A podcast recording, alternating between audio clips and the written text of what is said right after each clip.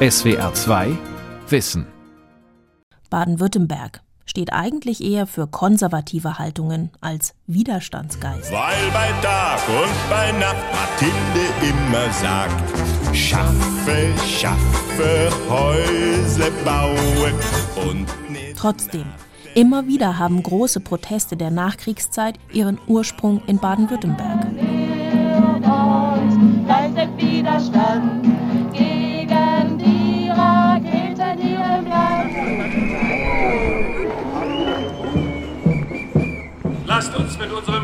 gewaltlosen Widerstand weitermachen, bis Stuttgart 21 in dieser Form gekippt ist. Immer wieder haben Menschen im Südwesten rebelliert und die Gesellschaft zum Diskutieren angeregt oder sogar genötigt. Ich bin studierte Diplombiologin. Ich kann sagen, dass das keine Pandemie sein kann. Man darf doch wohl noch seine Meinung frei äußern dürfen. Und das sehe ich langsam in Gefahr. Baden-Württemberg, also ein Hort der Revoluzer und Veränderer? Wutbürger, Querdenker, Aktivisten. Protestkultur im Südwesten von Katharina Thoms. Wenn man über politische Traditionen in Baden-Württemberg nachdenkt, dann gehört ganz bestimmt diese Protestkultur dazu. Der Mannheimer Protestforscher und Historiker Philipp Gassert. Er meint, Baden-Württemberg steht vor allem für eine ganz bestimmte Art von Protest in der Geschichte der Bundesrepublik. Achtung, Achtung! In dieser Fläche auf dem Cannstatter Wasen ist das Freiheitsvirus ausgebrochen. Frühjahr 2020.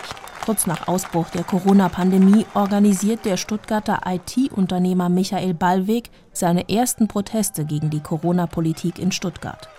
Am Anfang kommen gerade mal eine Handvoll Menschen, aber schon im Mai spricht Ballweg vor mehreren tausend auf dem Cannstatter Vasen. Es wurde bei einer großen Gruppe der Infizierten weitere Erreger festgestellt, unter anderem Viren der Kategorie KenFM, Hendrik Streeck,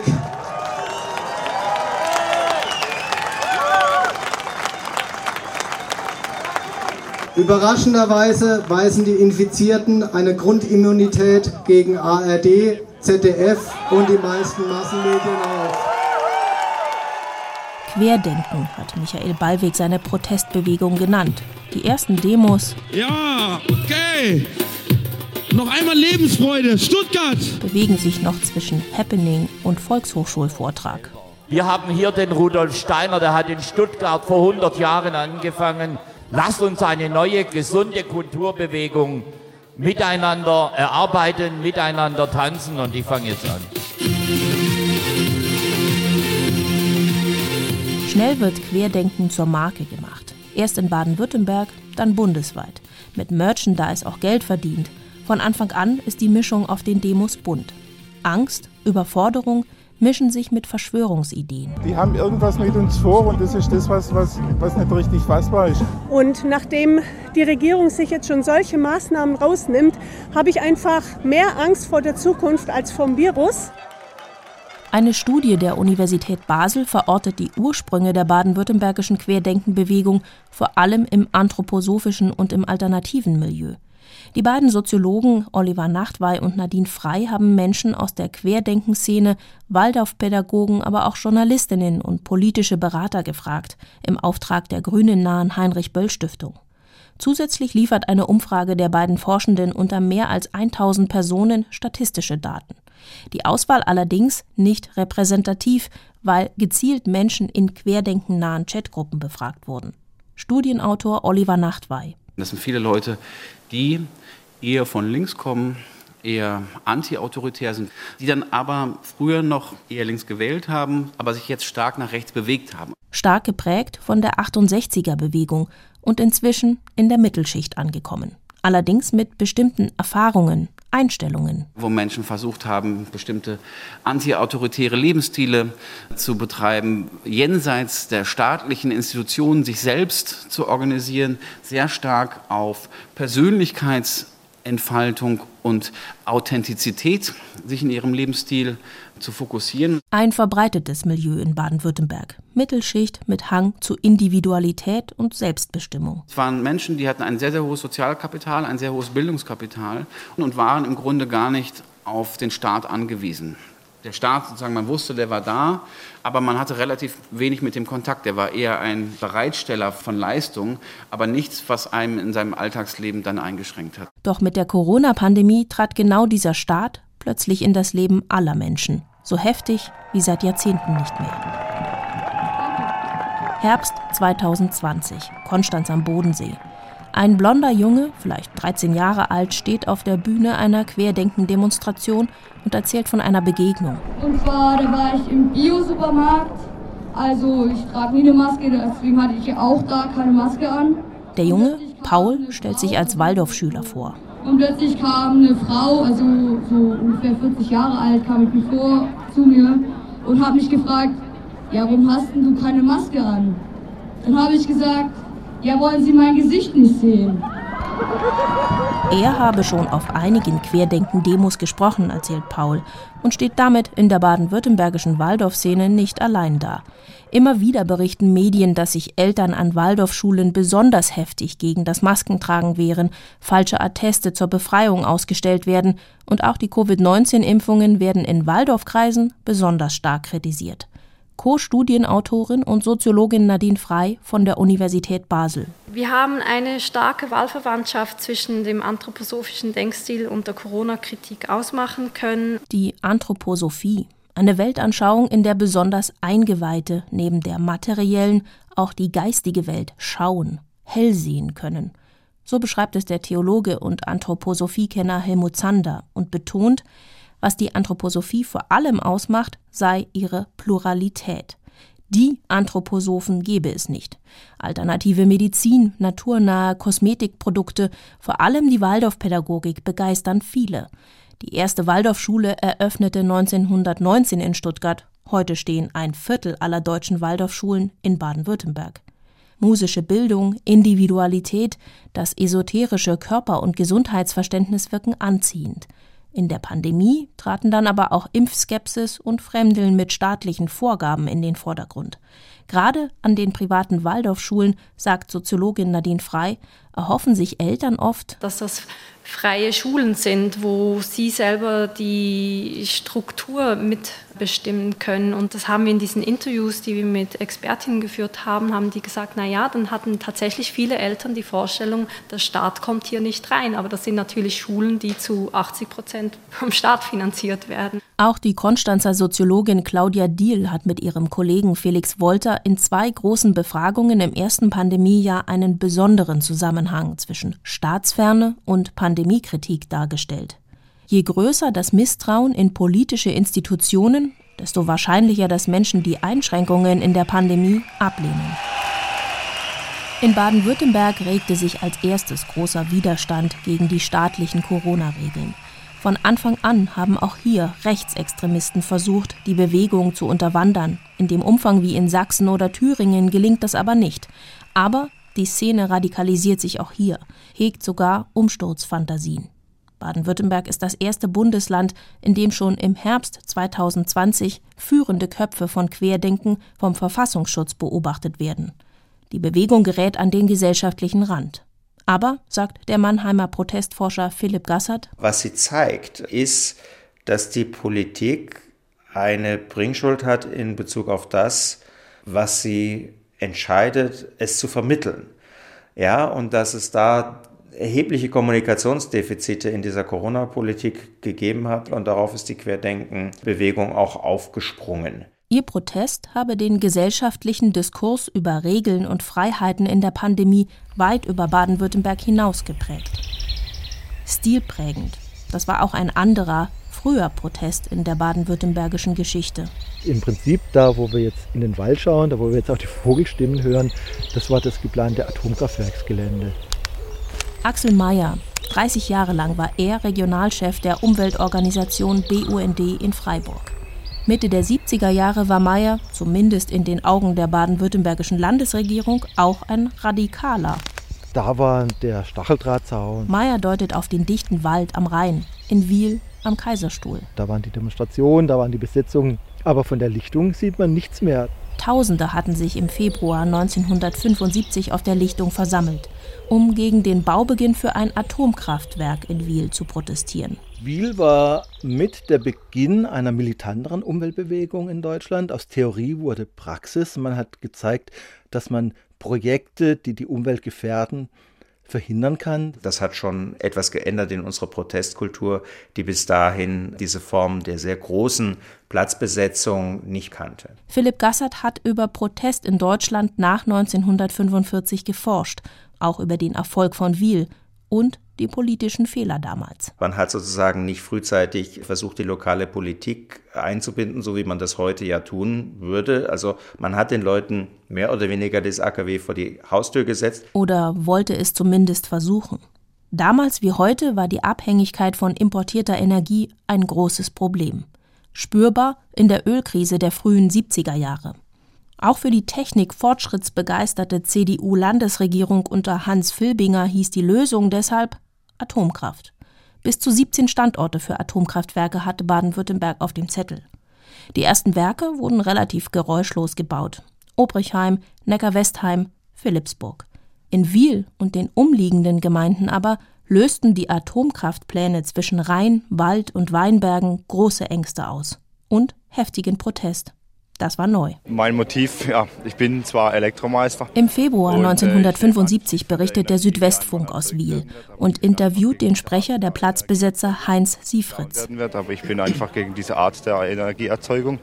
Ja, und weil ich an sich diese Gegend liebe, weil, ich, weil sie mir gefällt weil ich sehe, dass hier eine der wenigen noch ökologisch und biologisch intakten Gebiete offensichtlich zerstört werden wollen. Und vieles, das zusammengekommen ist und das bei einer wertkonservativen Bevölkerung als etwas gesehen wurde, was nicht dahin passt. Ja?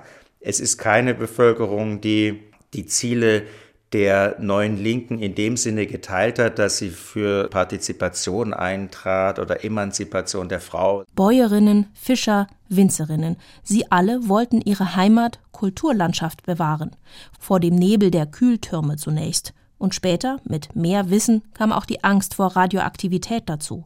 Ein überwiegend regionaler Protest, aber mit bisher unbekannter Wucht. Axel Meyer, damals 18 Jahre alt. Der Bagger kam und dann haben sich die Leute davor gesetzt und haben verhindert, dass der Bagger weiterarbeiten konnte. Und dann begann auch eine kleine Bauplatzbesetzung. Und dieser Zaun war überwindbar, wenn man eine Drahtschere dabei hatte und ein bisschen ausgerüstet war. Meyer schmunzelt. Sie hätten ja damals gewusst, dass so ein Protest der Zivilgesellschaft funktionieren kann selbst erfahren, denn wenige Monate vorher hatten Proteste auf der anderen Rheinseite im elsässischen Markholzheim verhindert, dass ein giftiges Bleichemiewerk gebaut wurde. Axel Mayer rollt das für Wiel heute ikonische Protestplakat aus, mit dem alemannischen Spruch, den habe man sich bei den elsässischen Protesten abgeschaut. Also in Markholzheim stand ein Banner, Jetzt aber Langs, Naheimer gesagt, nein, haben wir gesagt. Und der wurde dann adaptiert auf der deutschen Seite. Die deutsch-französische Bauplatzbesetzung, eine Blaupause für Wiel, sagt Meyer.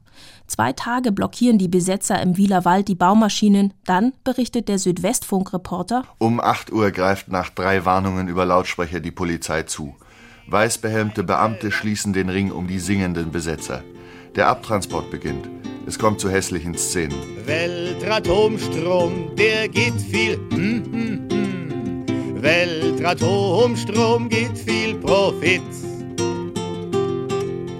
Erst kommt's Atomkraftwerk und noch und Großchemie. Und bis du auch gesagt hast, ist Ländle hier. Frauen werden an den Armen weggezogen, ein Kind fällt zu Boden. Dann eine Durchsage der Polizei. Ich fordere die Eltern ihren Kindern den Platz hier umgehend zu verlassen. Wenn die übrigen Störer den Platz ebenfalls nicht verlassen, werden wir Wasserwerfer einsetzen. So kommt es. Die Protestierenden aber kamen wieder. Und insgesamt, da sind sich Zeitzeugen und Geschichtswissenschaft einig, war die Polizei bei der tagelangen Besetzung eher zurückhaltend. Auch Axel Mayer erinnert sich so an die Begegnungen mit Polizisten. Man kannte sie, man konnte sich mit ihnen unterhalten. Du, ich kenne dich, heute Abend treffen wir uns.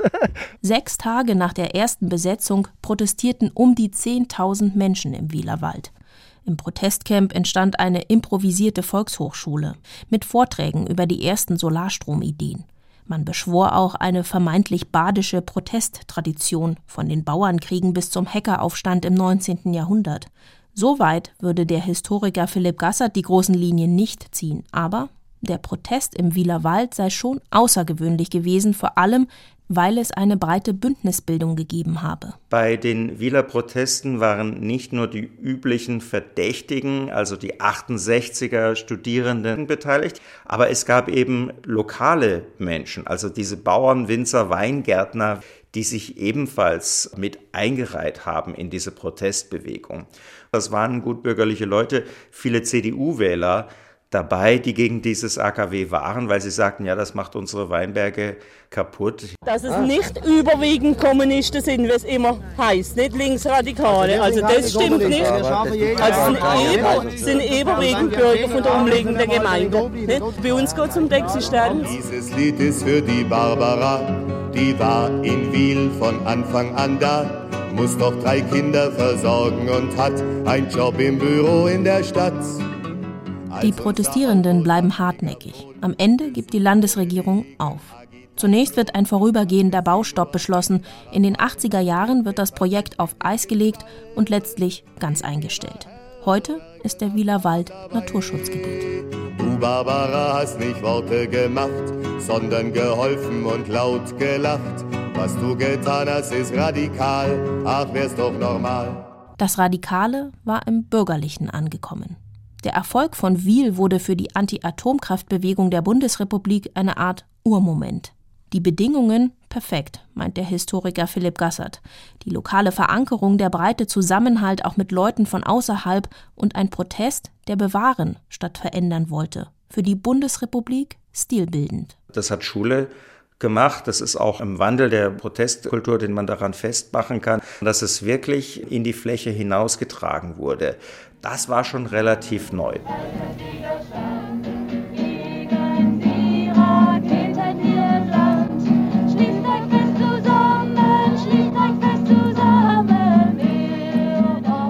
Wieder wegweisend, aber doch unter ganz anderen Vorzeichen, wenige Jahre später, Anfang der 1980er Jahre, der Protest gegen das US-Depot auf der Mutlanger Heide bei Schwäbisch Gmünd. Hier sollen US-amerikanische Pershing-2-Atomraketen stationiert werden. Mutlangen ist so zum nationalen Symbol dieses Widerstandes gegen die atomare Aufrüstung der 1980er Jahre geworden. Seitdem die Pläne im Zuge des NATO-Doppelbeschlusses bekannt sind, läuft auch die Friedensbewegung in der Bundesrepublik zu Hochformen auf. Mit Demos, Menschenketten, Sitzstreiks. Auch viele Prominente nehmen an den Protesten teil. Am 1. September 1983 blockieren der Schriftsteller Heinrich Böll, die Intellektuellen Walter und Inge Jens, Petra Kelly von den Grünen und viele andere Prominente die Zufahrten zum US-Depot. All das hatte sagen schon in Mutlangen eine besondere Prominenz bekommen durch die überregionalen Teilnehmerinnen, die bekannte Leute waren. Der Nobelpreisträger Heinrich Böll hat sich eben nur vor diesen atomaren Stationierungsort gesetzt und nicht vor andere. Ja. Aufsehenerregend. Medien aus der ganzen Welt berichten, aber anders als in Wiel gelingt in Mutlangen nur selten der Schulterschluss mit der lokalen Bevölkerung. Eine Anwohnerin damals im Süddeutschen Rundfunk. Wir sind von Mutlangen und normalerweise haben sich die Mutlanger Bürger da, glaube ich, ziemlich wenig Gedanken darüber gemacht und haben versucht, es zu verdrängen. Gerade vielleicht, weil es es direkt betrifft. Durch den ganzen Rummel jetzt daheim und durch die vielen Leute sind, glaube ich, doch einige auch zum Nachdenken angeregt worden. Und es bringt dann schon was. Auch nachdem die Prominenten längst wieder weg und die Raketen im Depot stationiert waren, der Protest lief jahrelang weiter. Hunderte Menschen wurden in dieser Zeit festgenommen, weil sie mit zivilem Ungehorsam die Zufahrten der US-Kaserne versperrten. Ein Aspekt, der Mutlangen bedeutsam macht in der bundesdeutschen Protestgeschichte, erklärt der Historiker Philipp Gassert. Ich finde, Mutlangen ist so ein hervorragendes Beispiel, weil da wurde eben ausdiskutiert, ja, ist jetzt also die Nötigung, diese Blockade gerechtfertigt, ja, für den größeren Zweck, oder ist es eben eine Beeinträchtigung eines Dritten, die dadurch entsteht? Und da ist die Abwägung ja nicht einfach. Und deswegen, also wegen dieser juristischen Seite, ist Mutlangen so wichtig geworden. In jahrelangen Prozessen wurde wegen der Blockaden durch alle Instanzen gestritten. Am Ende entscheidet das Bundesverfassungsgericht 1995, wer gewaltfrei blockiert, macht sich nicht wegen Nötigung strafbar. Mutlangen war also weder der Beginn noch der Höhepunkt der Friedensbewegung der 80er und nüchtern betrachtet vor Ort auch erfolglos. Die Raketen verschwanden Anfang der 90er lange nach Ende der Sitzblockaden, aber der zivile Ungehorsam auf der Schwäbischen Alb hat mit den späteren Gerichtsurteilen einen Meilenstein in der bürgerlichen Protestgeschichte gesetzt. Und Mutlangen reiht sich ein, wie vorher Wiel und später der Protest gegen Stuttgart 21, in die Linie der typisch baden-württembergischen, weil durch und durch bürgerlichen Proteste. Das zeichnet eben die baden-württembergische Protestkultur insgesamt aus, dass sie eine gewisse Breite hat und dass sie nicht unabhängig von einer bürgerlichen Gesellschaft existiert. Ja, dass es von meistens wohlsituierten Menschen getragen wird. Und das stimmt schon für einen großen Teil der Protestbewegungen hier in Baden-Württemberg, dass sie sich nicht von den Rändern her formiert, sondern dass der Radikalismus in der Mitte ist. Im Ruhrgebiet zum Beispiel hatte die Arbeiterbewegung, hatten Gewerkschaften die führende Protestrolle. In Baden-Württemberg waren die Gewerkschaften zwar innerhalb der Betriebe stark, aber weniger außerhalb bei gesellschaftlichen Protesten. Die Wirtschaft im Südwesten ist seit dem 19. Jahrhundert eher mittelständisch geprägt, überwiegend dezentral. Fabrikarbeiter waren nach Feierabend auch Bauern, lebten oft weiter auf dem Land oder in kleinen Städten. Eine klassische Arbeiterprotestkultur ist im Südwesten deshalb erst gar nicht entstanden. Da hat Baden-Württemberg eine Vorreiterrolle gespielt bei dieser Ausbildung dieser gegenwärtigen postmodernen Protestkultur, die sich nicht mehr an dem klassischen Arbeiterklientel orientiert. So ist es auch ab Sommer 2010, als der Protest gegen Stuttgart 21, dem milliardenschweren Tiefbahnhofsprojekt in der Landeshauptstadt, Zehntausende auf die Straße bringt. Ja, ich bin zum ersten Mal da. Ich finde es wichtig, hier zu sein und einfach zu zeigen, dass es eine Scheiße ist, was hier gemacht wird. Aber schön, dass so viel sich daran beteiligen. Ich bin gegen, dass das überhaupt abgerissen wird, weil das ist viel zu gefährlich. Ich habe auch Angst, dass da irgendwie von den Quellen was kaputt geht von unten. Wie links oder wie bürgerlich die Stuttgart 21 Proteste waren, darüber gehen die Meinungen in der Protestforschung auseinander. Auf den Straßen, vor dem Bahnhof, im Park steht jedenfalls von Anfang an eine bunte Mischung. Rentner, Studierende, Architektinnen, Anhängerinnen der Grünen protestieren neben CDU-Wählern. Mit schrillem Lärm jeden Abend Punkt 19 Uhr mit dem Schwabenstreich will die Stuttgarter Protestbewegung die baden-württembergische Regierung um den umstrittenen Ministerpräsidenten Stefan Mappus aufrütteln. Mit Neugier und ein bisschen Kopfschütteln verfolgt die Republik diese Demos zur Rettung eines historischen Kopfbahnhofs. Tatsächlich ging es auch um deutlich mehr, meint Protestforscher Gassert. Mit Stuttgart 21 wurde der Wutbürger erfunden, kam als Begriff in unsere politische Sprache und der Wutbürger steht nicht nur für einen bestimmten baden-württembergischen Typus, ja auch älterer Menschen, sondern er wurde dann zum Synonym für eben die Frage, wie Partizipation organisiert wird. Und das wurde exemplarisch in Stuttgart durchgespielt mit Stuttgart 21. Die Forderung nach Transparenz, nach Mitbestimmung wurde zunächst mit Füßen getreten. Am 30. September 2010, dem sogenannten Schwarzen Donnerstag, bei der gewaltsamen Räumung des Stuttgarter Schlossgartens. Das eigentliche Ziel haben die Demonstrierenden, wie so oft in der Protestgeschichte, nicht erreicht. Der Bahnhof wird weitergebaut, die Kosten steigen bis heute und ein harter Kern demonstriert immer noch, jeden Montag. Ja, äh, solange der Blödsinn nicht aufhört, muss man da halt weitermachen. Ne? Ich habe am Anfang gesagt, wenn wir mal unter 500 werden, macht es keinen Sinn mehr. Aber ich kann nicht ohne. Es geht nicht daheim zu sitzen. Montag ist Montagsdemo. Aber auch wenn ein umstrittener Bahnhof gebaut wird oder Raketen stationiert werden, Proteste haben auch dann eine Funktion für die Gesellschaft, wenn sie scheitern, sagt der Historiker. Deswegen sind sie im Scheitern insofern für die Gesellschaft auch wichtig, weil dann die Mehrheit eben sich eine Meinung zu einem bestimmten Thema gebildet hat, über das sie bisher nicht nachdachte. Ja? Also hier ist, glaube ich, die gesamtgesellschaftliche Wirkung von Protest sehr hoch einzuschätzen, dass er der Gesellschaft eine Debatte aufzwingt über bestimmte Gegenstände, die nicht ausdiskutiert sind. Die Stuttgart 21-Proteste haben über diese reine Debatte hinaus auch mit zu einem Regierungswechsel geführt, als nach mehr als fünf Jahrzehnten CDU an der Spitze die Grünen die Landesregierung übernahmen. Sie haben zu mehr Mitbestimmung und Bürgerbeteiligung geführt, aber auch zu vielen enttäuschten Hoffnungen nach mehr als zehn Jahren. Ist der Querdenker also der neue schwäbische Wutbürger? So heißt es oft im Frühjahr 2020, in den ersten Monaten der Pandemie. Aber aus Sicht der Protestforschung sind die Schnittmengen geringer als gedacht. Bürgerliche Wurzeln ja, das schon, aber Stuttgart 21 wird trotz allen Wutbürgertums als überwiegend konstruktiver Protest gesehen, weil Expertise angehäuft wurde und die Demokratie ausgebaut, aber nicht in Frage gestellt wurde, schreibt der Berliner Protestforscher Simon Teune.